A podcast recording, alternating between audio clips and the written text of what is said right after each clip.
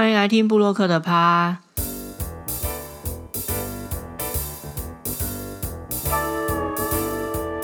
大家好，我是魏珍。前几天我有收到一些就是 Pockets 排名的一些报告，然后我发现我们曾经最好的成绩有到过五十五名呢，就让我觉得蛮惊讶。因为我一直觉得好像虽然听众数量是蛮稳定的，可是好像就是没有到。真的很大量，但是因为这种 podcast 的东西，就是每个人的数字其实是蛮不透明的，它不像部落格，就是你有一个点阅率可以看，所以其实我也不是很知道，可能前十名的人他们到底每周的点阅率是多少，就是看不太出来。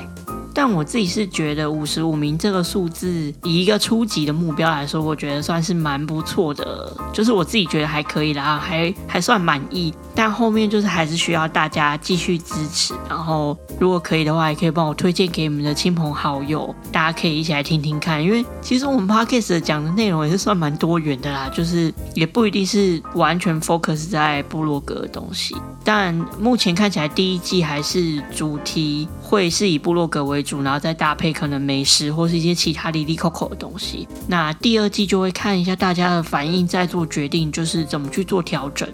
也有可能会换一个新的主题，也说不定。好的，照惯例，前面一定要先来跟大家进行一个美食闲聊的单元。今天呢，主要想跟大家分享的是我昨天去吃的鼎泰丰，好好生活化的一个一个内容哦。对，就是我昨天去吃的鼎泰丰，然后我真的很久没有去吃鼎泰丰了，真的是久违的鼎泰丰美食之旅。嗯。也没有到之旅啊，就是久违的去吃了鼎泰丰。吃完之后，我就在我的那个脸书上面跟朋友分享，就是我在鼎泰丰观察到一个有趣的现象，我个人称为鼎泰丰财务自由五阶段。为什么会这样称呼？就是因为你去看鼎泰丰的菜单，然后你就会感觉好像每一个菜色是不同财富等级的人会去点的。然后我那时候就做了一个这种所谓的财富自由五阶段的同同整。首先第一个阶段就是最一开始，你就是会进去鼎泰丰吃他们最有名的小笼包，这就是你开始进入财务自由的第一阶段，就是你终于开始怎么讲，你可以花钱，愿意花钱去吃一份鼎泰丰的小笼包了。因为鼎泰丰小笼包讲实在话也不是很便宜。那再来第二个阶段就是你除了吃小笼包之外，你还会点一份炒饭。为什么说炒饭呢？就是因为你摊开鼎泰丰的菜单，就是除了那种小笼包之类，就是大部分都是一些面点类的，就是一点点一点点。可是只有可以吃得饱的，要么就是面，要么就是饭。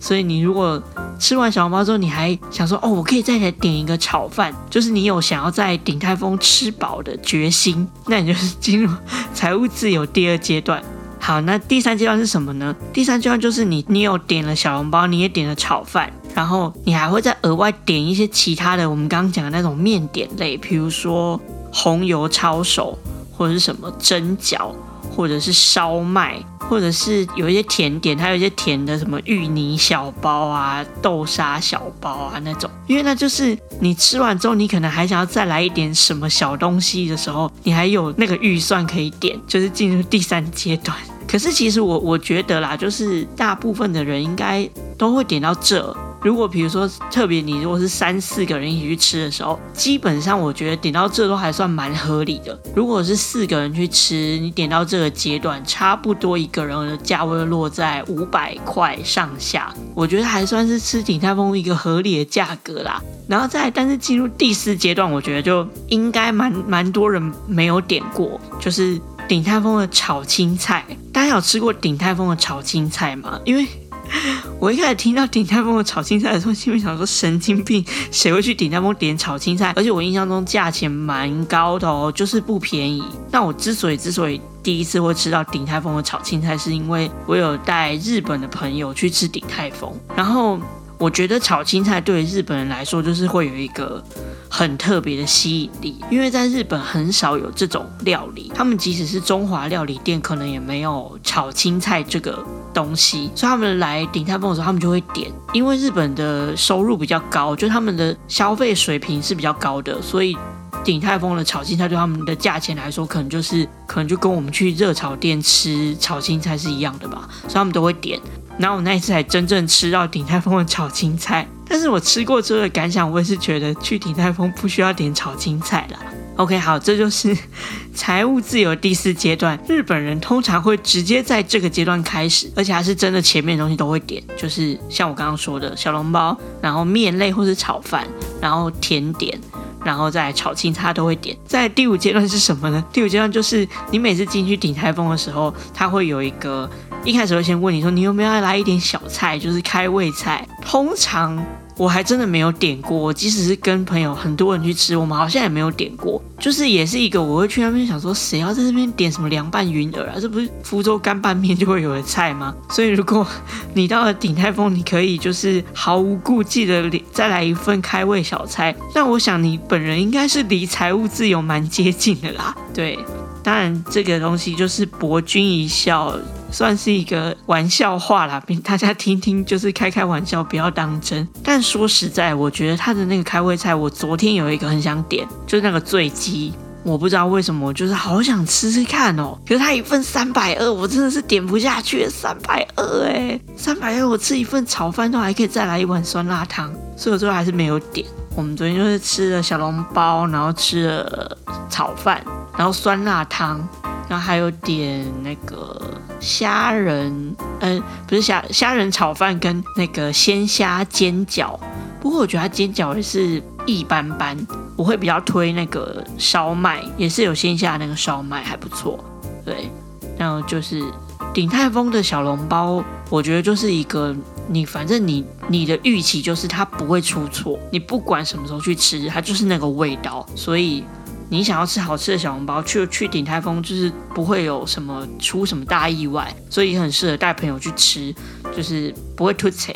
但我相信，就是这种东西，就是高手在民间啊，就是其实也有很多小笼包是没有价位到鼎泰丰这么高，因为鼎泰丰讲实在话，它的比较你很难常常去吃的原因，就是因为它真的价钱比较高。有很多其他小笼包的店也会，就是可能有到那个等级，或是可能差不多，然后没有那么贵。我相信一定有的。像我有听说那个木栅那边有一间福鼎汤包店哦，我朋友一直推荐我，可是就是木栅真的有够远，所以我还没有去吃。但是听说很好吃。然后有一些其他的就是有听过别的啦。然后像我自己常去吃，可能就是圆圆吧，圆圆小笼汤包在大安那边，大安市场。可是我觉得后来我最后去最后一次去吃，我觉得它味道有点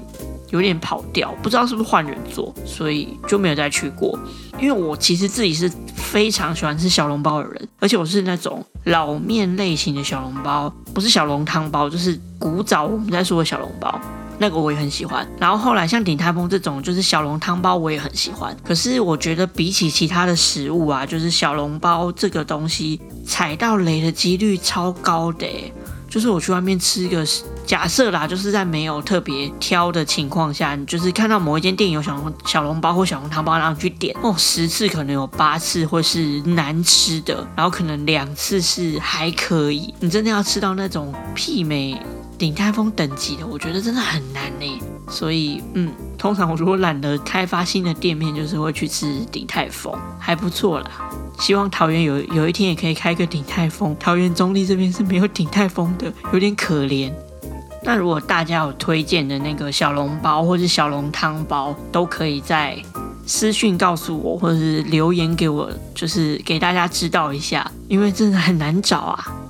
好啦，那接下来就要进入我们今天布洛克的主题。我们今天布洛克的主题呢，我觉得是很多厂商应该会蛮有兴趣的。这个主题就是找布洛克行销到底有没有用呢？为什么我今天会特别想要讲这个主题？其实是因为前一阵子我在脸书上面看到有一篇文章，它是。应该是店家，就是店家，还有在一个社团，他们那个社团比较像是那种餐饮店家交流的社团，不是布洛克社团。那他就问说，他主要就是问说，如果我找布洛克来的话，那我是不是要提供他们餐点，还是餐点的部分他们会自己出钱？就类似这样的问题。那底下就有引起就是两派的论战，就有一些店家可能就会出来讲说，就是找布洛克没有什么用啊，什么之类的。然后甚至也有，我觉得有一些留言讲的是稍微有点过分，他们就是说布洛克就是来骗吃骗喝，然后写的文章也不知道到底有没有用，就可能类似这些，稍微比较有点偏激的话。那之所以会看到这篇，就是因为有布洛克的朋友看到这一则留言，可能就是底下一些讨论，他就转到布洛克社团给布洛克们看，就说：“哎，这里面的人讲话有点难听。”这样，那就有一些布洛克有就是到那个留言里面去做一些回复。那其中我觉得有一些讲的也是蛮实在，就是到底布洛克有没有用这件事情，其实我觉得要从蛮多面向来看，所以我就想说，那今天我们就开一集来跟大家讨论一下，到底找布洛克行销这件事情，对于店家来说到底有没有用。在一开始最前面，我想跟大家分享的事情是，布洛克他到底在可能网络行销上面，他扮演是什么样的一个角色？因为我相信，可能很多读者，如果你不是布洛克的话，你可能不会太清楚。我觉得布洛克在网络行销上面，它最重要其实有两个行销上的目的。其中第一个就是抢关键字，因为比如说像你有一个新的产品，或是你是一间新开的店家，你在 Google 搜寻的时候，很多可能大部分会看到的顶多就是官网，然后你的 Facebook。假设就是如果你才刚开幕，都没有人讨论过你的话，可能能够找到的资讯就是这样。那对于现在的网友来说，他们去吃一间店，或是去买一个产品，他一定会上网搜寻嘛。他看到这样子的资讯量的时候，他可能就不会再深入去引起他购买或者是去吃的兴趣，因为资讯量太少了，他也不知道这东西到底是好是坏，然后里面到底有什么。如果你找布洛克来做行销，你就会有一些布洛克体验的文章在上面嘛？那网友在搜寻的时候，他就会看到，哎，其他人发表的意见，即使这些布洛克是你请邀请来就是试吃或者是开箱的，可是至少他们可能透过这样子的内容是可以看到内容物，或者是看到一些餐点的内容。那这些东西，比如说拍出来的照片啊，叙述的内容，也会跟你官网上面陈述的东西一定会有比较差异嘛。他们布洛克写的内容就会比较贴近一般消费者的口吻，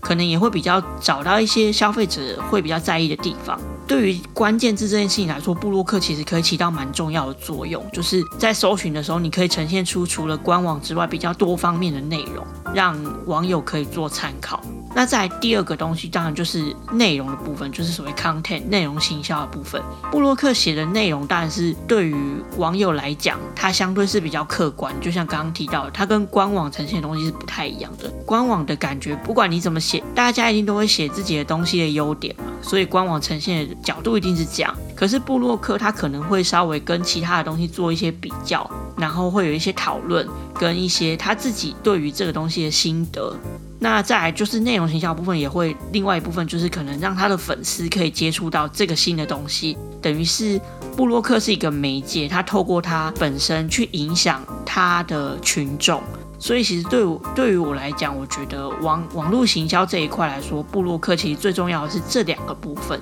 所以这是布洛克最基本就是用途是在这边。所以你在找布洛克之前，你可能要先了解他能够做到的事情是这两件。因为其实蛮多的店家，他们对于布洛克其实会有一种，我不知道该怎么说，应该算是不符合、不切实际的期待吧。他们的想法，他们觉得布洛克很像是那种电视节目、美食节目的感觉，好像呃，只要有人介绍过之后，就会有一群人源源不绝的冲进来。可是其实布洛克他毕竟是属于比较小众的媒体，他的面向可能就是以他的粉丝为主。然后再来就是可能搜寻你店家的不特定的某一些人，但是在这两群人以外，它不像电视，就是你只要打开，随时就能看得到。现在可能好一点了，早期真的蛮多店家他们会有这种错误的期待，那找了之后没有这种预期的效果，他们当然就会觉得说啊，布洛克不好啊，找了之后也没有人来。简单来说，就是布洛克它其实不是导流，不管是你说人流还是线上购物的那种导流，或者是你的卖的产品的销售量，就是布洛克其实是很难做到这样子的实质的转换，而且你也很难去追踪这个成效。比如说，好，你找一个布洛克来介绍完之后，可能这一个月内，哎，你的营业额成长了，每天来的客人从一百组变成一百二十组好了，假设这样，那多出来的二十组客人，他们也不会跑跑去结账的时候跟老板说：“诶，我是看什么什么布洛克介绍来的。”所以你也很难去量化说，到底这些人是不是因为布洛克而来的。蛮多店家他们在找布洛克行销的时候，其实都会有这样的疑虑，就是说我到底实质上可以得到什么样的帮助，或者是我到底实质上可以得到什么样的 feedback？但是我必须老实说，就是布洛克这个东西的成效确实是比较难定义，顶多就是像刚刚提到的，你可以去看到就是他们的关键字会跑得很前面，就是如果你今天找的是。会下关键字的布洛克的话，像我觉得其实这个这个的成效是蛮明显，可以看到，而且很快。因为像我自己，呃，前阵子写过一些可能是新的产品等等，它最快可能一两天哦，你在 Google 搜寻，它就会在第一页了。所以这个东西对于店家来说是比较直觉的。那如果你今天你要在网络上面曝光，你除了找布洛克，你再就是跟 Google 买那个关键字广告嘛。可是买关键字广告，它虽然会出现在最上面，但是。大家一看就知道那个是广告，而且其实你广告所谓官网的资讯，就像我刚刚提到的，就是网友不一定会买单。现在的网友对于官网资讯的想法就会比较类似，就是产品介绍，它就是很单纯的产品介绍，不会因为看了官网的介绍就影响这个人对这个产品的好坏喜好度，还是要靠就是口碑的部分去做。所以我觉得店家在找布洛克之前，其实应该要想的事情是，这个布洛克可以帮我在网络上面有一些搜寻的内容，可以让大家参考。我觉得这才是去评断到底布洛克营销对于店家有没有帮助的一个标准。当然，你说额外像是脸书啊，或是 IG 啊，或是布洛克会帮你转发到其他的论坛啊，那个就是让你的文章可以去接触到更多的人。可是我觉得那个比较难，就是作为一个评断的一个方向啦，就是。它算是类似加分的项目，我觉得最主要还是要看关键字。也就是说，如果今天你找布洛克，他帮你写的文章之后，结果你自己搜寻你的可能店名或是产品的名称，却找不到他的文章，那我觉得这个可能就反而是成效不好的一个情况。那如果你问我说，到底怎么样去定义就是布洛克行销这个工具，我会说它很像是一种放大器或是扩大机。因为布洛克行销比较像是帮你带进一些可能平常接触不到的客人，比如说可能虽然是同一个生活圈，可是从来没有对这间店产生兴趣过的人，或者是甚至比较多的情况是外县市或是其他地方的人，他们比较会有可能就是哦看了布洛克的内容之后特别过来吃。那为什么我会说它是放大器或是扩大机呢？其实就是因为你找了布洛克来之后，其实你的店家本身的体质好坏。就会被放大的蛮明显的。如果今天你的店家确实本身，比如说东西好吃，然后价格划算，可能本身评价就已经还不错，你在附近已经有一些稳定的客源，这种情况你如果找布洛克来，那更多人知道之后来吃，大部分也都觉得是好的，就是其他看了布洛克的内容来吃的人也都觉得你的东西好吃或者是值得推荐，那他就会对于你的店家是有帮助的作用。但是如果你自己可能本身就有一些问题是其他的顾客已经有提出来的，就是可能本身的体质不是到那么好，有可能是你还没有做好准备，或者是有可能你的口味比较偏小众，类似这种情况，那你找布洛克来，布洛克又因为他的影响力找了一大群人来吃过之后，大部分的人评价还是比较不好的话，那反而会让你的店家受到负面的影响。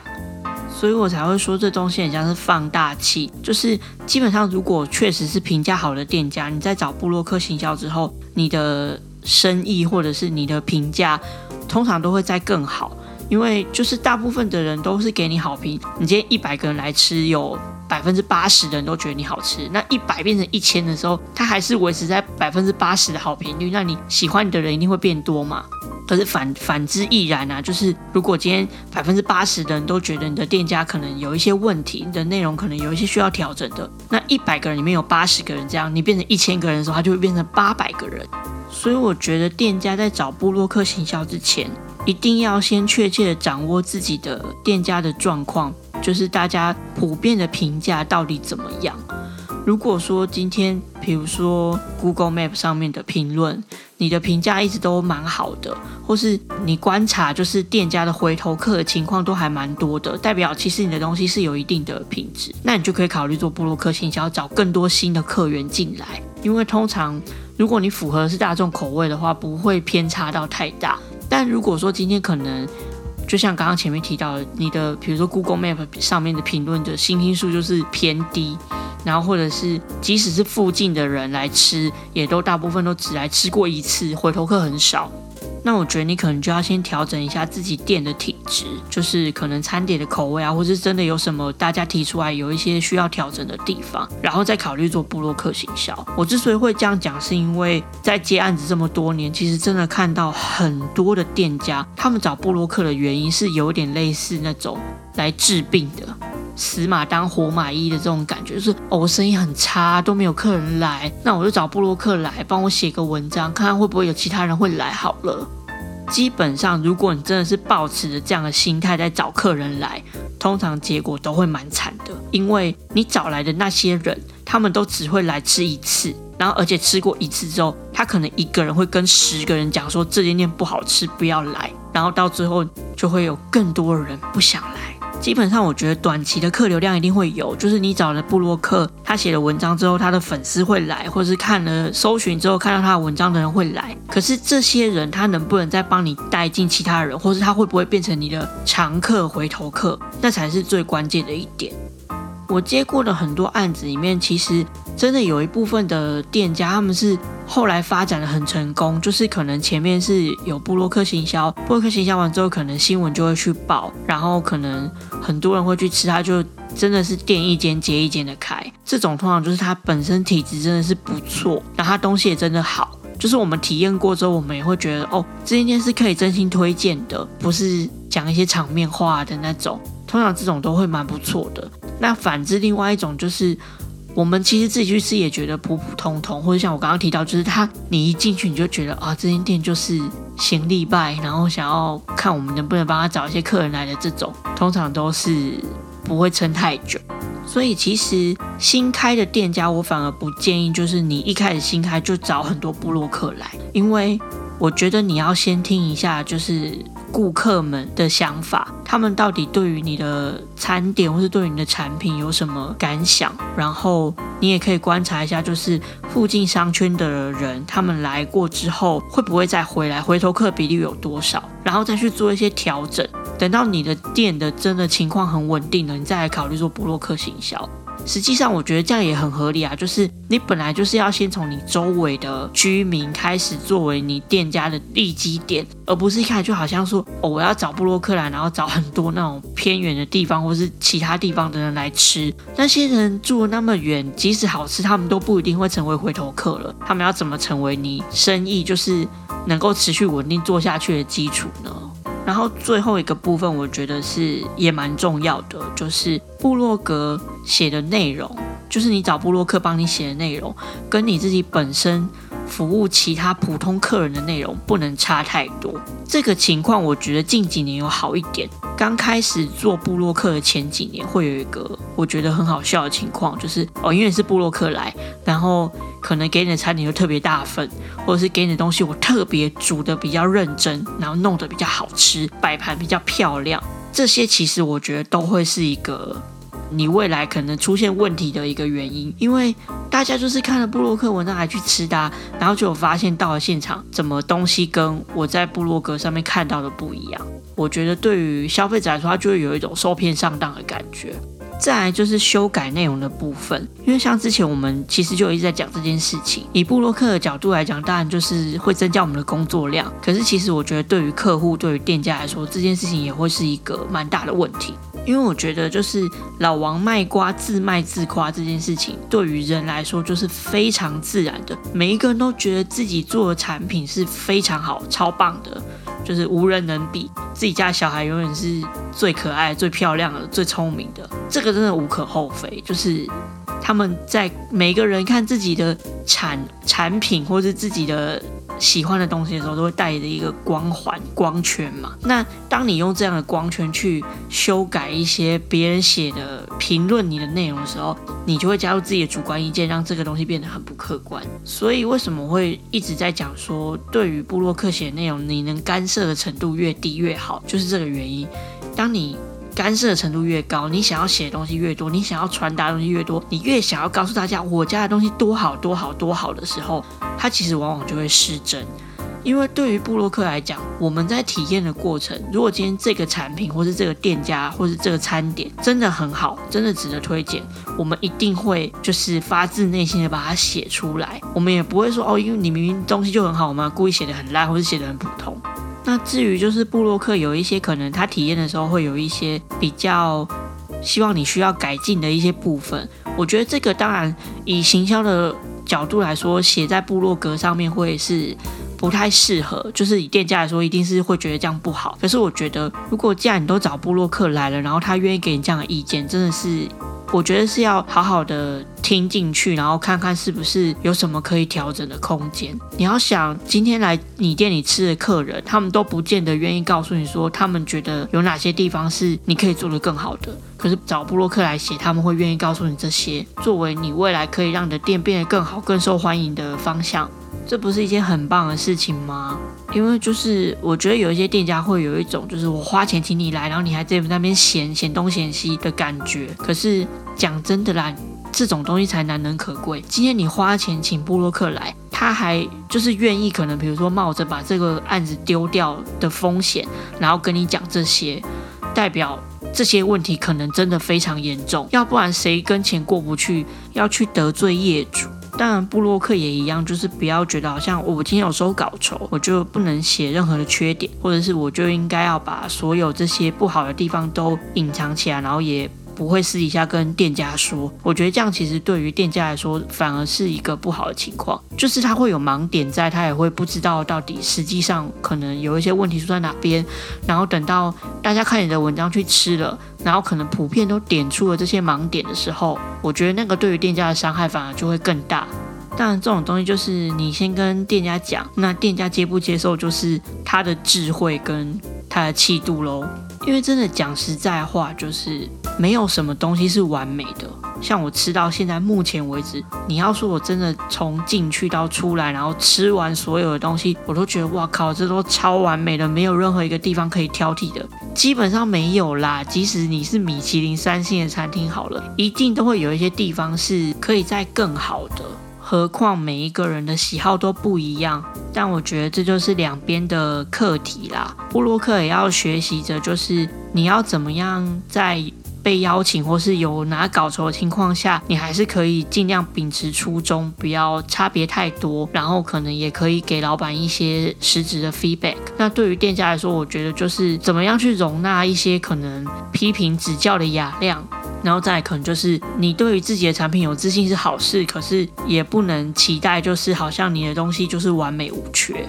今天这集讲实在话，我觉得有一种会同时得罪两边的感觉。但我觉得布洛克行销这件事情真的是店家跟布洛克都是要有一个比较正确的认知，才会有加成的效果。就是布洛格也加分，然后店家也确实大家看了之后会去吃，这样才是双赢的情况啊。好喽，那我们今天的内容就到这边，希望大家听完之后有一些收获。那我们就下一集再见喽，大家拜拜。